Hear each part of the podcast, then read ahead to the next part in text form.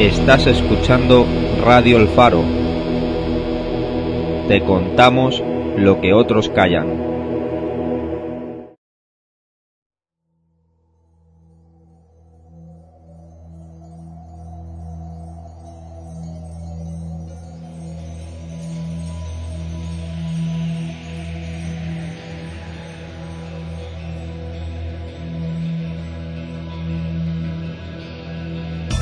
Radio El Faro presenta Bajo la lupa.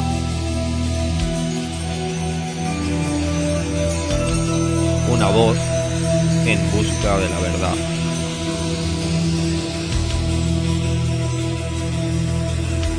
Contra la censura.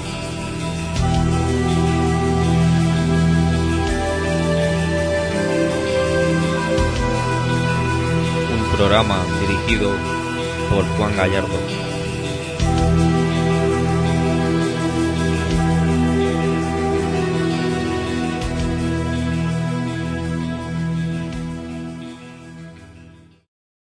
Se ha sabido que Tom Cotton, un senador republicano estadounidense, fue sobornado por Israel con un millón de dólares para boicotear las negociaciones nucleares entre Irán y el resto del mundo, aunque finalmente no tuvo éxito en su misión, y las partes pudieron llegar a un acuerdo. Tal soborno llegó al político a través de una donación del Emergency Committee for Israel, una organización que ha destacado históricamente por presionar al gobierno useño para llevar al país a la guerra contra diferentes pueblos de Arabia, incluyendo las invasiones de Irak y Afganistán, con el objetivo de favorecer los intereses hebreos en la región. El periodista y premio Pulitzer Seymour Hersh ha escrito un informe sobre Siria en el que expone que la Casa Blanca estaba armando al Estado Islámico de forma totalmente consciente y que también sabían que no existía ninguna posición moderada contra el Assad que fuese viable. En Venezuela, al perder las elecciones los chavistas abren una cámara paralela para usurpar las competencias de la Asamblea Nacional. Se trata del llamado Parlamento Comunal, que ya existía hace cinco años, pero que en todo este tiempo curiosamente nunca se ha utilizado. Barack Obama se pasa a la democracia por el arco de triunfo y decide por sí mismo poner trabas a la compra de armas, eludiendo pasar la ley por el Congreso. Eso sí, con una aparición teatral con lágrimas de cocodrilo incluidas. Esta medida contraviene frontalmente la segunda enmienda de la Constitución americana, según la cual los ciudadanos tienen derecho a portar armas. Según el presidente, esta medida dictatorial respecto al control de armas potencialmente permitirá salvar vidas. El pueblo eslovaco se posiciona en contra de permitir matrimonios homosexuales. Tal decisión ha sido tomada democráticamente en referéndum por una mayoría de dos tercios contra uno. Los árabes les han aguado la fiesta de Nochevieja a todos los ciudadanos de Bruselas, que no pudieron tener una noche tan feliz como de costumbre. Tras la detención de más yihadistas con planes para atentar ese día, el alcalde de la ciudad decidió por razones de seguridad que no hubiera fuegos artificiales y otros estruendos que pudiesen disimular los de nuevos atentados. Sin embargo, hemos sabido que eso no fue todo lo peor.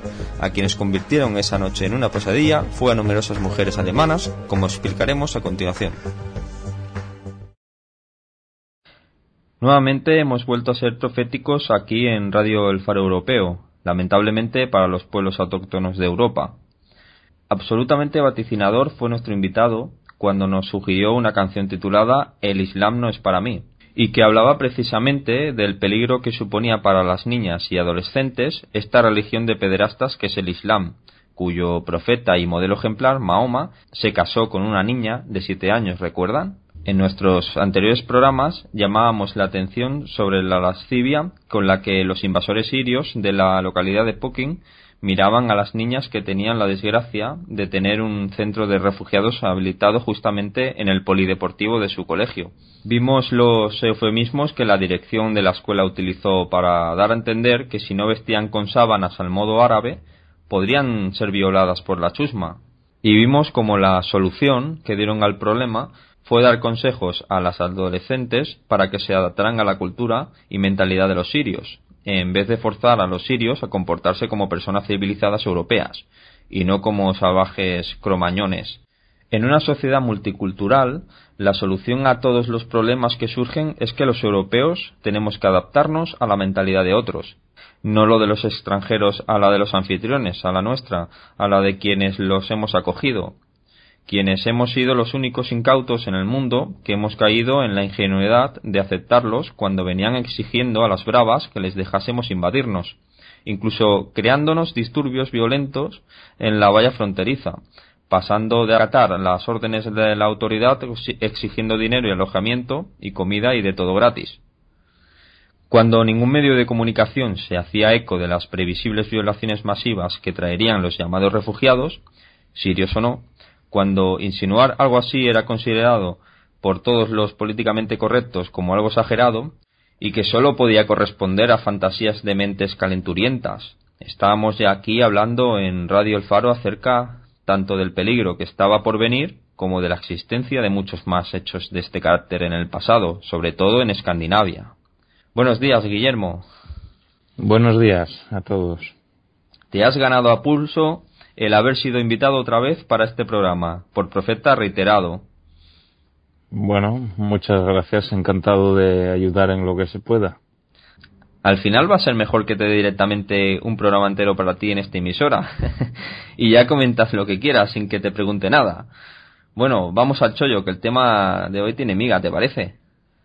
Sí, porque si viviésemos en una sociedad libre, si viviésemos en un Estado con unos medios libres, en manos de todos y no solo de los manipuladores que sustentan este sistema, estaría bien claro para cualquier ciudadano cuál es el tema del que deberíamos estar hablando constantemente, el tema de mayor importancia en lo que llevamos de año no es el juicio de la infanta, ni de que la clase política esté haciendo todo lo posible para que nos salga salpicada, a pesar de ser necesariamente responsable como social 50% de una, de una sociedad pantalla.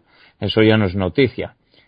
No, no es tampoco la investidura de Puigdemont como presidente de la Generalitat, no cambia nada que sea Artur Mas u otro disgregacionista el que esté al frente de este proceso independentista, que bueno, que, que de todas maneras perdió el supuesto plebiscito, como ya reconoció el propio Baños. Efectivamente, debería estar claro cuál es el tema de más trascendencia. A cualquier persona no manipulada le caería de cajón. Y es que durante la pasada noche de Año Nuevo, las calles de la ciudad alemana de Colonia se convirtieron en un infierno para las chicas autóctonas, que festejaban el cambio de año. Fue un infierno principalmente para las chicas jóvenes, muchas menores de edad. Durante larguísimas horas, grupos multitudinarios de violadores, se habla de una masa de más de mil violadores, todos ellos árabes, comenzaron a agredir sexualmente a cualquier hembra blanca que se cruzasen por el camino, aprovechando también la ocasión para atracarlas y desvalijarlas. Tan numerosos eran los violadores que se permitieron el lujo de cometer tales fechorías en pleno centro de la ciudad, en la plaza más importante de la misma, y tanto en los alrededores como dentro de la estación central de tren, al lado de la famosa catedral gótica de la ciudad, lo que es una de las zonas con más tránsito de gente.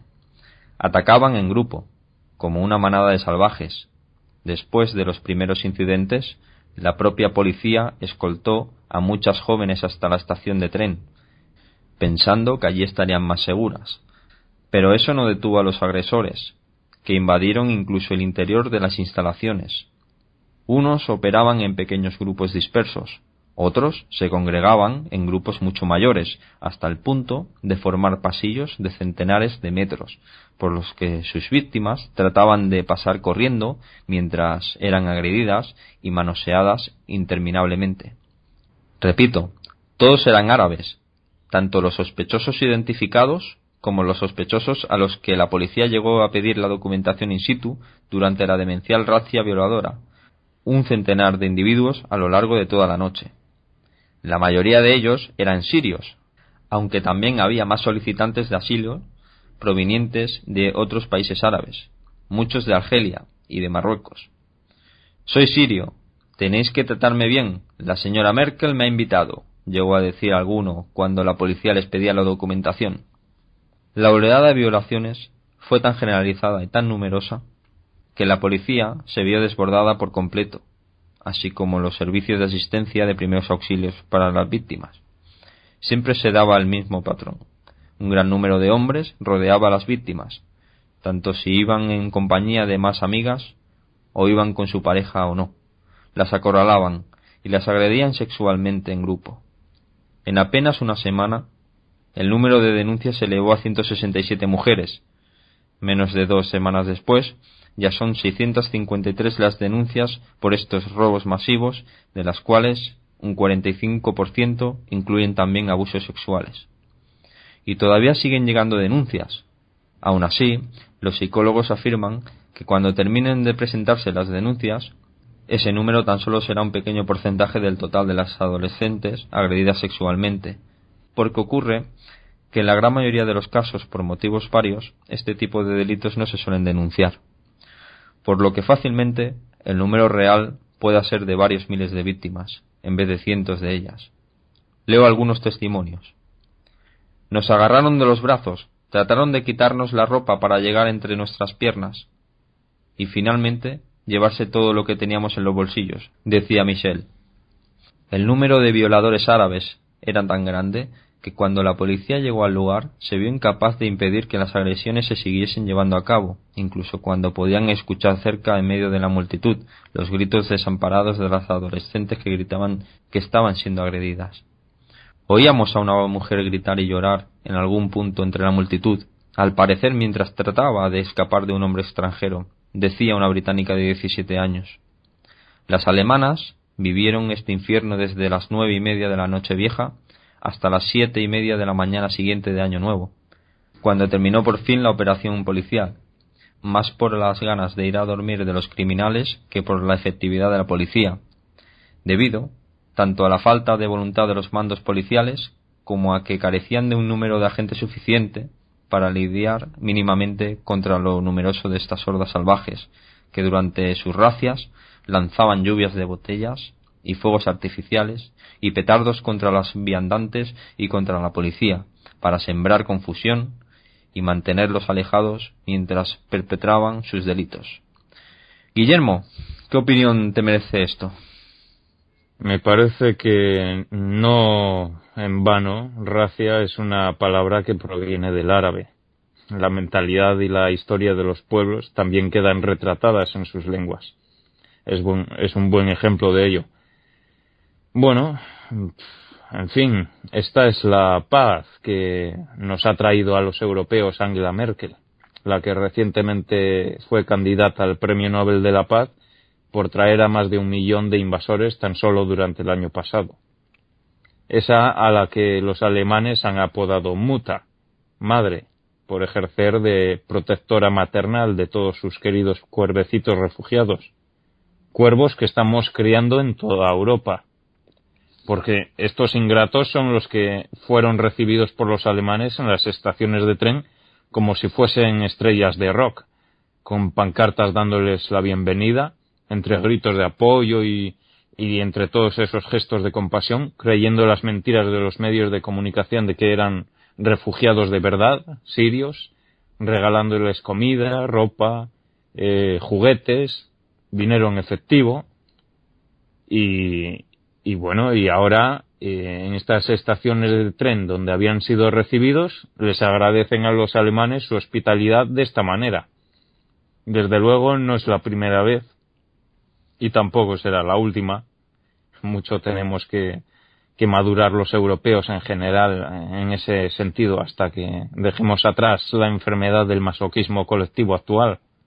Si queremos que esto termine, tenemos que apoyar activamente a los medios libres que tenemos.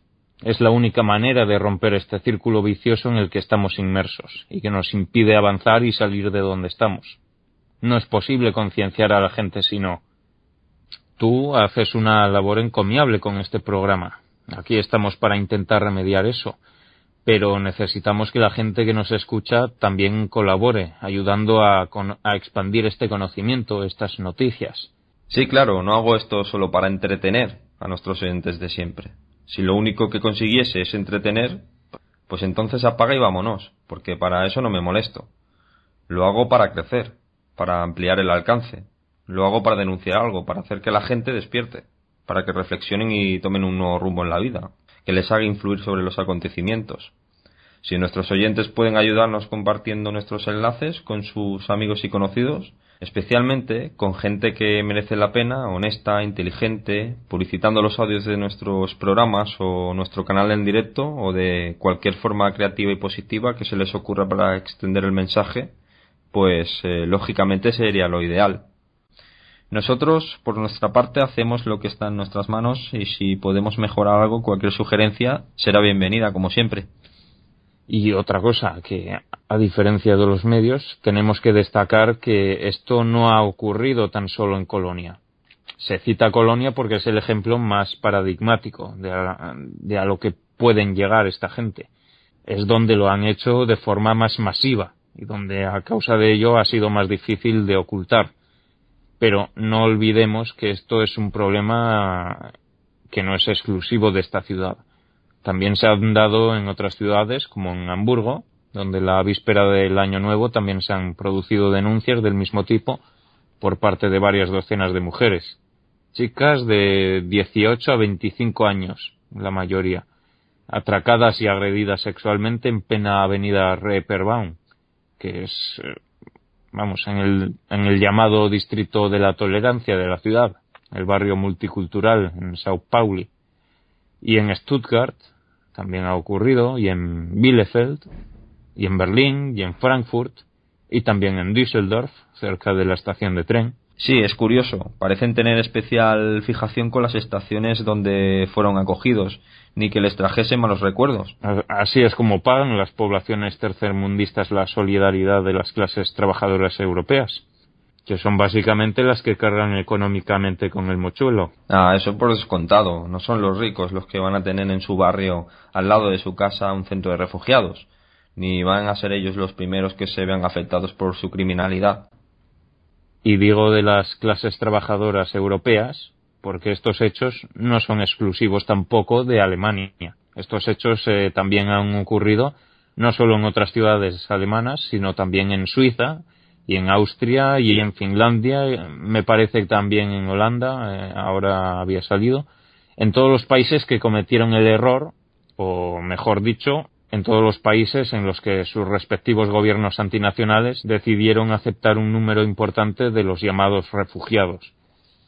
Y bueno, como hablábamos antes, esto en los países escandinavos, como Noruega y Suecia, es algo que viene ocurriendo de manera insistente desde hace años, de otra forma no de esta manera tan grupal, de agresión en grupo y en una determinada fecha, sino de, bueno, de un, mucho más distribuido, pero la oleada de violaciones que hay allí es algo brutal. La comunidad árabe ha convertido a Suecia en el segundo país del mundo con mayor tasa de violaciones. Bueno, de los estados que disponen estadísticas, claro, que luego hay otros en África que, en fin, no tienen datos precisamente porque la situación al respecto es un caos. Vamos, que allí el caos de colonia ocurre con frecuencia. Por no decir todos los días. Pero bueno, es que eso es un mundo aparte. Pero a todo esto, tú como ex policía militar, ¿has eh, recibido instrucción sobre antidisturbios y control de multitudes? Sí, forma parte de la instrucción.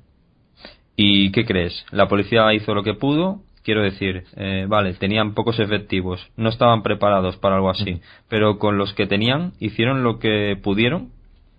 Mm, francamente, no. No dudo que muchos agentes, los de más abajo del escalafón policial, intentaran luchar contra la situación y, ayudar a esas chicas pues en la medida que les fue posible. Pero no me cabe duda tampoco de que los mandos policiales pusieron de su parte todo lo necesario para no molestar a los agresores árabes. Es más, es que de los más de mil agresores que hubo, apenas hubo unos pocos individuos que fueron retenidos. Y la policía, con ocasión de festividades como Año Nuevo, siempre aumenta sus efectivos disponibles, cuando, porque es cuando hay más movimiento, también hay más problemas, claro. Sí, se habla de unos pocos, 30 sospechosos, de 100 identificados, pero lo más llamativo de todo es la ausencia de detenidos. Pero la policía dice que es dudoso de que vaya a haber detenciones, dado el carácter masivo del crimen, que en tales casos suele haber mucha impunidad porque complica mucho la actuación y las investigaciones. Bueno, y eso es verdad, pero no hasta tal extremo. Tendrían que haberse producido muchas detenciones, en cualquier caso. Compáralo con la manifestación de repulsa que ha habido hace unos pocos días. Por mucho que la manifestación también fuese masiva, la policía ha conseguido detener a nada menos que 200 personas, que se dice pronto. Ahí sí hay detenciones, mira tú por dónde. Muy efectiva es la actuación policial para lo que les conviene a los políticos, ¿no? Y muy ineficaz para lo que no le conviene al sistema. Esto es igual en la policía, en la policía normal, que en el ejército. A partir de un determinado rango, los militares dejan de ser militares y empiezan a ser políticos. Ya podemos hablar de gente que en gran medida está ahí por cuestiones que no tienen tanto que ver con su capacidad como con sus lazos con los gobernantes y aun aquellos que no están ahí por haber tenido a un padrino, igualmente por la propia condición de su puesto, ya están atados a unos intereses que son totalmente ajenos al pueblo y al propio ejército, o a la policía, como en este caso. Es así como la jefatura de la policía de Colonia se convirtió en el primer dique de contención contra eh, la primera trinchera que intentó resistir para que la noticia no saliese a la luz. Exacto, porque fue un policía de los de menor rango al que hay que agradecer en primer lugar que esto haya salido a la luz, gracias a su valentía y en contra de la voluntad de sus jefes. Esa es la segunda gran noticia del día. La primera gran noticia es lo que sucedió en sí. Más de mil agresores árabes robando y agrediendo sexualmente a centenares o incluso a miles de chicas. Pero la segunda gran noticia y que es el motivo de que Radio El Faro esté iluminando el tema, es la ocultación absoluta que ha habido de la noticia por parte de los medios del sistema. Durante cuatro días enteros no se dijo ni una palabra. Es más, se mintió. Esto es algo que tiene más importancia aún que los hechos en sí. Fíjate lo que te digo. Sí, sí, la jefatura de policía mintió activamente. Tengo aquí eh, el texto de la nota de prensa que emitió la policía de Colonia el 1 de enero. Mira, dice literalmente, ambiente alegre, las celebraciones discurrieron en su mayoría pacíficas. Y aun cuando salió a la luz, en un principio intentaron negar las dimensiones del hecho y negaron eh, que se hubiesen visto desbordados. Hasta que un policía honesto, uno de los héroes eh, del día sin duda, ante la manipulación mediática y de la jefatura policial, decidió filtrar el informe policial interno que relata los acontecimientos y donde se deja claro que la situación era totalmente la contraria. Mira, ese hecho, el de un agente interesado en filtrar el documento, junto con la enorme cantidad de testigos y la notoriedad de un lugar tan céntrico, fueron los factores que convencieron finalmente a los medios de comunicación del sistema de que no había otra salida que resignarse a publicarlo, más que nada para conservar la credibilidad que aún les queda. Más el hecho de que vivimos en un tiempo en el que todo el mundo tiene un móvil a mano, con posibilidad de sacar fotos y hacer vídeos que luego pueden colgar en Internet. Es que a la larga no les hubiese salido rentable ocultarlo indefinidamente. Fue algo demasiado masivo y vistoso no como la mayoría de los casos, que, son secretos que se suelen guardar entre demasiados pocos y suelen ocurrir sin que trasciendan, ni nos enteremos nunca en la vida, a través de nadie. Para eso estamos aquí. Nuestros medios son escasos, pero intentamos enterarnos de todas las cosas importantes que hayan trascendido al menos un poquito. Muchas veces son cosas que solo encuentras en la prensa local, de la ciudad o la región donde han ocurrido, a fin de cuentas, es la prensa que suele ser más independiente, porque los que acaparan la prensa están interesados básicamente en el gran número, en los de tiradas grandes. Es más, cuando a la policía no le quedó más remedio que admitir que la mayoría de estos criminales resultaban ser árabes, los políticos y multiculturalistas de izquierdas y derechas se, se abalanzaron sobre ellos acusándolos de xenofobia por haberse atrevido por fin a decir la pura verdad después de haber estado eh, haciendo todo lo posible por intentar ocultar la existencia de las agresiones sexuales masivas eh, primero y, de ocultar que eran todos árabes después. Ahora que dicha relación es innegable hasta para el progre más obnubilado por prejuicios igualitaristas, hasta los políticos han tenido que tragarse sus mentiras. Pero por cuatro días enteros, el silencio mediático de toda la prensa en su conjunto fue monolítico ni una sola fisura, ni un solo medio, ni siquiera de los muchos que tienen oficinas eh, en Colonia, ni uno rompió ese pacto de silencio. Esto nos tiene que hacer despertar acerca de la ficción en la que creemos vivir, de libertad, de pluralidad de medios. No existe la pluralidad de medios. Vivimos en una dictadura hipócrita, hipócrita por intentar hacernos creer que no es dictadura. No existe un dictador, pero existe un lobby dictatorial. Existe un sistema y existen varios tentáculos del sistema. Están, por un lado, los medios del sistema y están los que están prohibidos o en vías de prohibición, o los que aún son demasiado pequeños como para que se preocupen por ellos.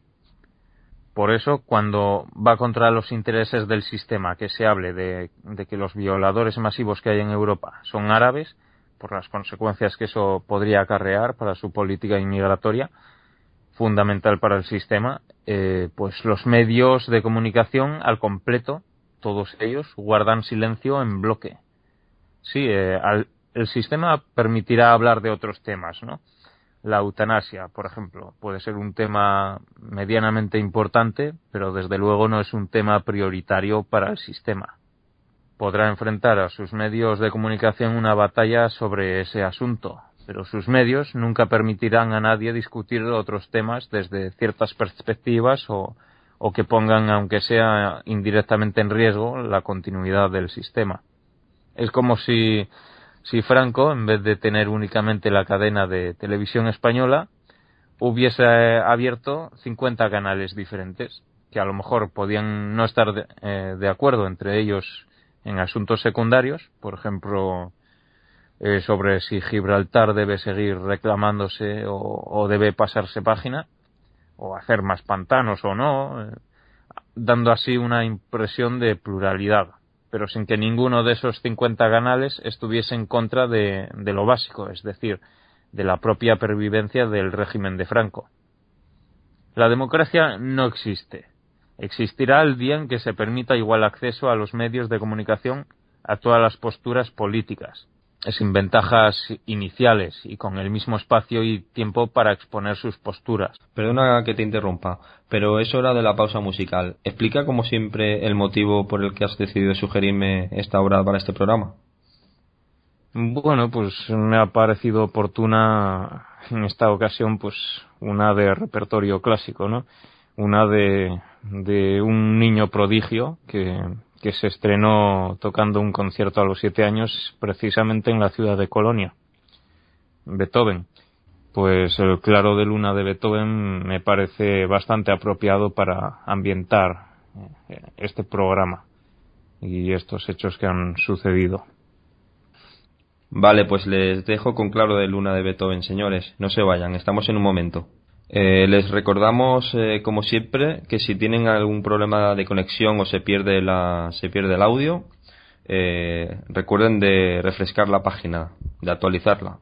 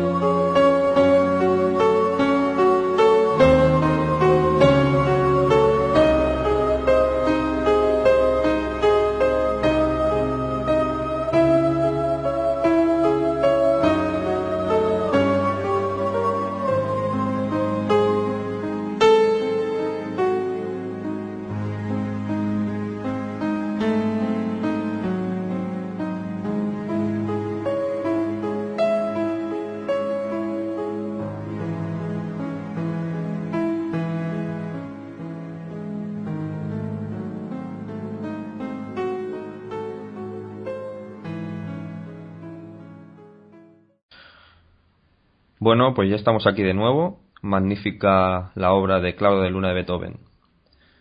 Bueno, ¿por dónde íbamos? Eh, perdona la interrupción. Mm, pues decía que eso, que mientras esto no sea así, mientras no haya la misma posibilidad eh, para todas las ideologías de transmitir su mensaje directamente a la gente, la democracia es un cuento. O lo que es lo mismo, dicho de otra forma, hay tantas razones para calificar de democracia a este sistema como las hay para calificar de democracia al régimen de Franco o al de Fidel Castro. Tanto en la Cuba de Castro como en la España de Franco podías votar por diferentes candidatos, siempre y cuando estuviesen correspondientemente validados y homologados, lo mismo que ahora. Lo único que cambia es la hipocresía actual. Y ahora que ante la desbordante magnitud de los hechos se han visto imposibilitados de seguir ocultándolo, como dices, también me he fijado de que cuando se informa de ello, de los sucesos de Colonia, normalmente siempre se pone una coletilla al final diciéndonos que vale, que ha ocurrido, pero que no cambia nada, que tenemos que seguir siendo optimistas, que la mejor medicina es seguir como hasta ahora, recibiendo más inmigrantes, que todo va a ir bien. Por ejemplo, viendo la noticia de Euronews, al final, cerrando la noticia, ponían a una chica que no se sabe ni quién es. Imagino que se supone que es una ciudadana preguntada al azar, pero hablaba en inglés, ni siquiera era alemana, no sé, en fin. Y encima hacían una traducción muy libre de sus palabras. Podías escuchar que no estaba empleando justamente esas, como se podía ver en las partes que no quedaban solapadas por la voz de la traductora como si no quedasen contentos del todo con los términos que ella había empleado, o como si los tuviesen que exagerar. Eh, no sé, pero bueno, a lo que iba. Lo ponían diciendo que no creía que las agresiones sexuales se debiesen a que fuesen de otro país, que esas cosas también las hacen los noruegos o los alemanes cuando se emborrachan, y que no creía que existiese diferencia entre los hombres de orígenes diferentes. Ese es un ejemplo de una persona que en vez de cerebro tiene un disco duro reprogramado por la industria manipuladora de los medios de comunicación. Bueno, eh, Hagamos un simple ejercicio de lógica. Si en Alemania hay 1,6 millones de árabes y hay 75 millones de alemanes, eso quiere decir que mm, en Alemania hay como unas 50 o 50 veces más alemanes que árabes, si no me equivoco, ¿vale? Más o menos. Y bien, pues si en Alemania hay 50 veces más alemanes que árabes, y tan solo en Colonia hubo mil violadores árabes, la lógica nos dice que si no hubiese diferencia entre los hombres de diferente origen, esa misma noche deberían haber actuado también 50.000 violadores alemanes. ¿Hubo esos miles de violadores alemanes esa noche? No, ni por asomo. Ni en la ciudad de Colonia ni en el país entero. En Colonia no hubo ni 50.000 violadores alemanes, ni 10.000, ni mil, ni cien, por no haber no hubo ni diez. En fin, es que esta gente que está tan contaminada mediáticamente ya no es capaz ni de pensar aritméticamente. No se preocupan por pensar si a lo mejor están diciendo cosas ridículas. Y eso de que es lo que hacen los noruegos y los alemanes cuando se emborrachan, vamos, es que sin palabras. ¿Acaso los alemanes o los noruegos eh, no se emborracharon esa misma noche de Año Nuevo? ¿O va a resultar que solo los árabes estaban borrachos?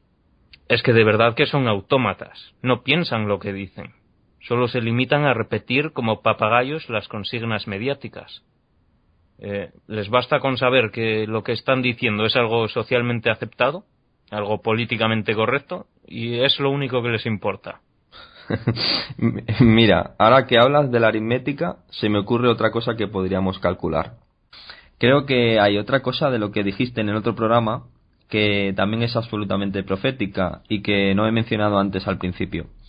Y es la comparación que hiciste con lo del agresor aquel de los ferrocarriles catalanes, que le dio dos collejas a una ecuatoriana y que se convirtió en noticia a nivel internacional durante un mes entero. Como tú decías, durante 30 días no se habló de otra cosa en los telediarios de mañana, tarde y noche. Creo que esa comparación eh, viene mucho mejor para este ejemplo nuevo, que ilustra aún mejor la total parcialidad de los medios sobre cómo tratan una noticia en caso de que concuerde con sus intereses y en el caso contrario. Si por un individuo un solo agresor que ha agredido y vejado a una sola víctima se convierte en noticia internacional durante un mes entero? ¿Cuánto alboroto tendrían que haber hecho los medios de comunicación con el caso de la ciudad de Colonia, con centenares de adolescentes víctimas de agresiones sexuales, palizas y robo, todo incluido en el pack, por parte de mil violadores? ¿Cuántas décadas tendrían que estar los medios de comunicación hablando de las víctimas de Colonia para equiparar su importancia a la atención que recibió el caso de la ecuatoriana? Eso contando solo las que han denunciado, claro.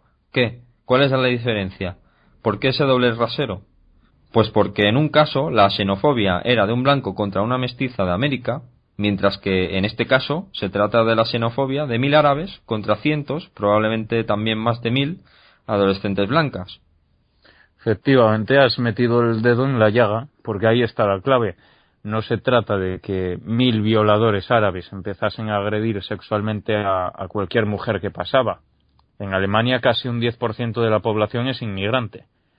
Pero como víctimas elegían solamente a mujeres de raza blanca, y concretamente de edades muy tempranas, adolescentes, cuando no directamente menores. Yo creía que todas las xenofobias estaban mal, pero no, cuando las víctimas son de nuestra raza, entonces no hay que quejarse de la xenofobia ni decir nada en contra de ella. ¿Y tú crees que ha sido algo coordinado? Es decir, algo a lo que ha incitado alguien y que ha sido dirigido por alguien, alguna quedada o algo así. Porque siendo algo tan masivo es difícil concebir que toda esa gente se haya juntado con ese propósito eh, de no haber habido un plan previo. ¿Crees que es un nuevo tipo de criminalidad organizada? Pues yo diría que no, diría que no, porque es muy plausible que no haya habido algo organizado. De hecho, no se ha hallado ninguna evidencia de que hubiese sido dirigido por nadie. Fue en plan anárquico. Porque, mira, tengo aquí delante una noticia, por ejemplo, donde, mira, te leo.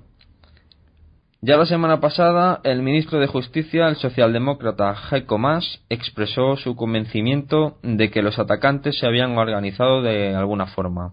Maas, en una entrevista con el diario Bild publicada el domingo, insistía en su punto de vista.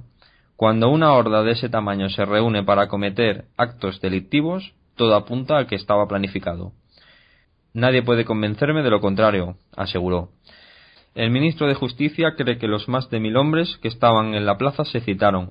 Y luego un poco más abajo dice La policía de Colonia dice no, no disponer de ningún dato que haga pensar en un acto coordinado. Y cito, citan al policía. El hecho de que delitos parecidos se hayan cometido en todo el país nos hace suponer que no fueron planeados ni temporal ni jerárquicamente, señaló un alto responsable de la Policía Judicial en el Parlamento de Renania. ¿Tú cuál crees más creíble de estas dos versiones? Tú que sabes bastante de cuestiones policiales y estos asuntos. Ya digo, me parece más creíble esto último. En primer lugar, porque cuando sucede una quedada de estas por las redes sociales o algunas webs, la policía suele enterarse muy pronto y se suele presentar ya preparada con antelación a la hora fijada para la reunión o el acto.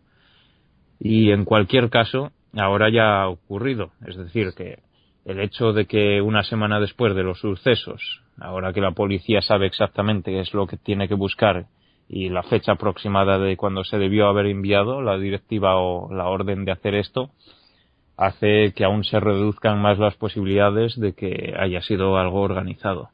Pudo haberlo sido, no es imposible, pero, pero vamos que no. No, no le veo muchas perspectivas de ser la versión correcta pero casi parecía algo militarizado, teniendo fuegos artificiales y botellas que usaban para tirar a la gente y a la policía, los pasillos como si estuviesen organizados. Aún así, eh, esa, no, eso no implica un plan previo, ni una jerarquía entre ellos.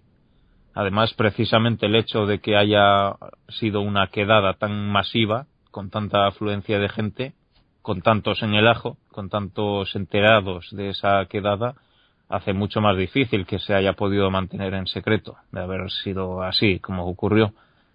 Es que mira, la gente, eh, hay un refrán que dice, el ladrón se piensa que todos son de su condición. Y es una gran verdad. Y esto funciona para lo bueno y para lo malo. Quiero decir, eh, si eres una persona ruin, malvada, eh, y te ocurre algo raro, algo sospechoso, tenderás a pensar mal de la gente o de sus motivaciones. Ah, este ha hecho esta cosa por este motivo mezquino, el otro por aquello, etcétera. O sea, eh, los malos suelen ser desconfiados, eh, pensar que la gente hace las cosas con mala intención, porque piensan que los demás actuarían como lo hubiesen hecho ellos, eh, de estar en su situación. Y al revés, si eres una persona bondadosa, se te hace inconcebible que alguien pueda pegarte una puñalada traicionera por la espalda. Simplemente no te cabe en la cabeza la posibilidad de que pueda ocurrir eso, o de que haya alguien tan malvado como para hacerlo. Y este es el problema de los europeos, que nos pensamos que los demás pueblos solo podrían actuar de la manera que nosotros eh, lo hubiésemos hecho. Y ese, junto con el problema de quién domina nuestros medios de comunicación, es el segundo principal motivo de que nos cueste tanto despertar a la gente. La mayoría de la gente sigue ese razonamiento simple, el que citabas de que hace el ministro Heiko Maas, ¿no? Eh, le resulta inconcebible pensar que si juntamos a mil hombres, todos ellos serían violadores en potencia y que puedan pasar a la acción a la vez en un momento dado tiene que haber habido algún tipo de selección que unos violadores eh, se hayan puesto de acuerdo previamente y se hayan organizado para quedar todos juntos. Es así como la gente piensa. Pero al pensar así estamos pensando como europeos. Tú juntas a mil europeos al azar y por mucho que hayan bebido no ocurre que mil se conviertan en violadores y vayan todos ellos durante toda la noche por ahí robando y agrediendo a cada mujer que pasa pero mil europeos no es igual a mil árabes. Para poder imaginarte cómo podrían actuar y comportarse esos mil árabes reunidos al azar, para averiguarlo te tienes que poner en la piel de una mentalidad de un pueblo misógino, de desprecio hacia la mujer, de un pueblo que practica la poligamia, donde las hembras no tienen nada que decir, de una mentalidad muy parecida a la que ya tenían en la Edad Media e incluso en los tiempos de antes de Mahoma y que por mucho que nos disgusten no va a cambiar. Si tenemos en cuenta estas diferencias, entonces sí que podemos entender lo que ha ocurrido. No como Angela Merkel, que puede estar analizando la situación hasta el día del juicio final. Espero que ahora la gente comience a comprender que si Angela Merkel invita a Europa a un millón de árabes, eso no equivale a un millón de europeos. Dicho de otra forma, esto es un problema religioso. No, para nada. En este caso, en este caso concreto, el tema religioso no es un factor relevante. Lo de Año Nuevo no ha sido un problema musulmán. Ha sido una cuestión de la idiosincrasia de la nación árabe. No cometamos el error de ver este suceso desde un prisma religioso. Los testigos y la policía ya decían que muchos de estos agresores árabes estaban bebidos y les lanzaban botellas de bebidas alcohólicas. Y como ya sabes, el Islam prohíbe el alcohol. O sea que no eran islamistas estrictos ni radicales. En este caso no se trata de eso. Se trata de la mentalidad que tienen como nación. Vale, vale. Son una nación misógina todos eh, aquellos que dicen, bueno, pero si abandonan el Islam ya no hay problema, ya pueden convertirse en ciudadanos normales, etcétera, porque esto del velo y del niqab es eh, algo que hacen por religión, sencillamente esa gente miente. No lo hacen por religión, lo hacen por tradición, por mentalidad. No fue el Islam el que inventó el chador o el burka esta forma de vestir a las mujeres ya era costumbre antes de que naciera Mahoma. Si es que Mahoma realmente inventó muy pocas cosas. Simplemente reflejó la mentalidad de su pueblo en una religión que él mismo inventó, ni más ni menos. Y a todo esto yo me pregunto, ¿qué tendrá que decir Angela Merkel de estos sucesos? Nada.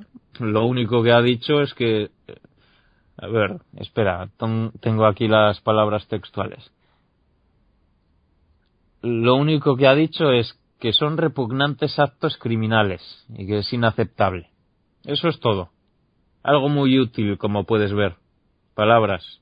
Por lo menos, ya que todo lo reduce a eso, podría haber añadido que ella es la repugnante madre de esos actos criminales. la repugnante responsable de que esos criminales árabes estén en su país, la repugnante traidora contra su pueblo que ha traído como mínimo a un millón cien mil invasores a Europa el año pasado, aún más de los eh, ochocientos mil sirios de los que habló en un primer momento. Eh, por lo demás, lo único que dice es que hay que analizar, hay que ver. ¿Y qué ha hecho la alcaldesa de Colonia, en la Dalí de los Cuervos Inmigrantes? Se ha limitado a dar consejos a las mujeres sobre cómo vestir, o, o no acercarse a más de un brazo de distancia de un desconocido, y permanecer siempre en grupo y no dejarse llevar por la euforia de la fiesta. Fabulosos consejos, sin duda. Sí, esa es la Europa con la que sueñan los multiculturalistas. Una Europa en la que las mujeres no puedan caminar nunca solas, ni puedan celebrar nada a gusto, ni tengan tampoco motivos para celebrar nada, ya de paso. Una Europa llena de invasores, con tasas de homicidio, violación y robos, más propias del infierno subdesarrollado e indesarrollable que del mundo europeo. La actual alcaldesa solo ha tenido palabras inútiles para describir la situación.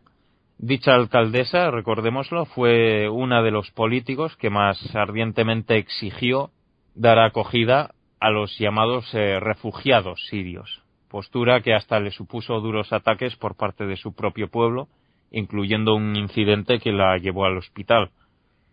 Esta es la gratitud de los inmigrantes hacia el único país en el mundo que ha aceptado un número tan alto de estos invasores. Y gratitud a una ciudad que ha estado en la vanguardia en la acogida de los nuevos invasores. Los ciudadanos de Colonia, y aún mucho más sus ciudadanas, han pagado caro el haber elegido a una traidora nacional como alcaldesa. Mientras tanto, en vez de preocuparse por las víctimas, por detener a los agresores y por evitar que estos hechos vuelvan a repetirse, a los políticos alemanes se les eh, ve mucho más preocupados porque la ciudadanía alemana empiece a apoyar a grupos nacionalistas que llevaban tiempo advirtiendo de, bueno, de lo que iba a ocurrir, igual que nosotros, eh, con esta nueva oleada de multiculturalidad. Mira, tengo aquí el artículo de prensa con lo que dice. Merkel exige respeto a las normas alemanas tras las agresiones de Colonia. ¡Uh, qué miedo! Después de eso, a los árabes debe de estarles temblando hasta la chilaba.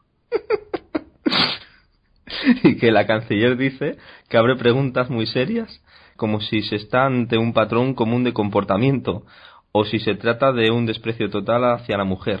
Pero bueno, y yo me pregunto cuánto tiempo necesita esta señora para pensar las cosas. Si es que si desde que se hizo esa pregunta aún sigue rumiando la respuesta, entonces que deje el puesto a alguien más joven porque ya está senil. Y dice que habrá que asegurar las fronteras. Y bueno, ¿y en qué consiste esa chorrada? Son, son siempre los mismos términos ambiguos. ¿Qué es eh, lo que eso significa? Porque ya ha dicho que las fronteras no las va a cerrar y que tampoco va a detener la invasión y la expedición de más visados de asilo. Es que es más, justamente las únicas cosas concretas que ha dicho son las que ha dicho que no va a hacer. En cambio, cuando se le pregunta por lo que sí va a hacer, entonces no sale más que con entelequias, bobadas abstractas, intangibles varios. Se parece hablando a Carmena, la alcaldesa de Madrid, diciendo cosas indefinidas, sin sustancia. Es que hablan igual, oye. Yo que si hay que subrayar la necesidad de lanzar un mensaje claro, que se solidariza con X, que si condena tal, que si hay que sentarse a contemplar las nubes, ninguna acción en el mundo real que conduzca a nada, y mientras tanto 3.200 invasores siguen entrando en Alemania cada día. Ni una sola medida, tan solo intentar ganar tiempo, para que la gente se vaya olvidando de lo ocurrido que los medios ya, ya se encargarán de no volver a mencionarlo nunca más. Y así volver a continuar el apoyo activo a la invasión de Europa y, y a la importación masiva de población subdesarrollada. Bueno, la única medida concreta, ya ves tú, que se ha tomado ha sido la edición de una guía en cinco idiomas en la que se les explica que la vestimenta de una mujer no implica una invitación sexual y que si una mujer dice no, significa no. Ah, vale, eso lo explica todo. Seguramente no lo sabían debe de haber sido todo solo producto de una confusión lingüística. de haber sabido todos esos árabes, como se dice no en alemán, no habría ocurrido lo que ocurrió. Es demencial la manera en que le toman el pelo al ciudadano, de verdad. Y, y en cuanto a la forma de vestir de las mujeres, perdón, no creo que fuese un problema. No sé cómo irían, pero estamos hablando de la noche vieja, es decir, de una noche de invierno, y en Alemania. Y estas cosas ocurrieron principalmente en el exterior, en la calle. No sé cómo irían vestidas, pero muy destapadas no podían ir, o hubiesen acabado con neumonía. Bueno, y para ir terminando, eh, como Angela Merkel no hace nada, ni va a hacer nada, ni, nadie piensa hacer nada respecto al problema, eh, ¿cuál crees que sería ahora mismo la solución, sin medias tintas, para, para solventar este asunto, Guillermo? Bueno, pues eh, de acuerdo a las soluciones que están proponiendo, veo que, que ya sea los que acusan a Merkel de, mucho hablar y poco hacer, pues también se están centrando básicamente sobre todo en, en cuestiones como más policía, leyes más duras para agilizar las eh, expulsiones que ya están en marcha, que son mínimas. No, eso tampoco es la solución, eso es más demagogia. No necesitamos más policía, necesitamos menos inmigrantes no necesitamos leyes más duras, necesitamos menos salvajes. No necesitamos eh, poner en vigilancia temporal las fronteras interiores de Europa. Necesitamos cerrar permanentemente las fronteras exteriores. No necesitamos más censura en los medios, necesitamos conocer la verdad. Y desde luego no necesitamos más gobiernos de apátridas y marionetas del sistema. Necesitamos más gobiernos honestos e identitarios que luchen por nuestro pueblo y nuestras costumbres. Eso va mucho más allá de ciertas festividades o ciertas vestimentas. Se trata de una forma de ver el mundo, una filosofía y una forma de actuar hasta en los más pequeños detalles del día a día. Eso es lo que hace a nuestra civilización algo especial. Bueno, Guillermo, pues encantado nuevamente de tenerte aquí. Se nos acabó el tiempo. Pues aquí estoy disponible para cualquier otra vez que me necesites. Como siempre, les recuerdo que si tienen cualquier crítica, duda o sugerencia que hacernos, o cualquier comentario que quieran hacernos llegar, aquí estamos a su disposición en el formulario de contacto de la web o en el faro radio yahoo.com. Y no olviden lo que hemos hablado antes acerca de la importancia de difundir nuestros propios medios y lo útil que es este ejemplo para despertar a la gente sobre la tiranía bajo la que vivimos y de cómo los medios de comunicación son en realidad un bloque unido al servicio de los mismos intereses. No desfallezcan nunca en su búsqueda de la verdad. Les espero de nuevo amigos. Hasta el próximo programa.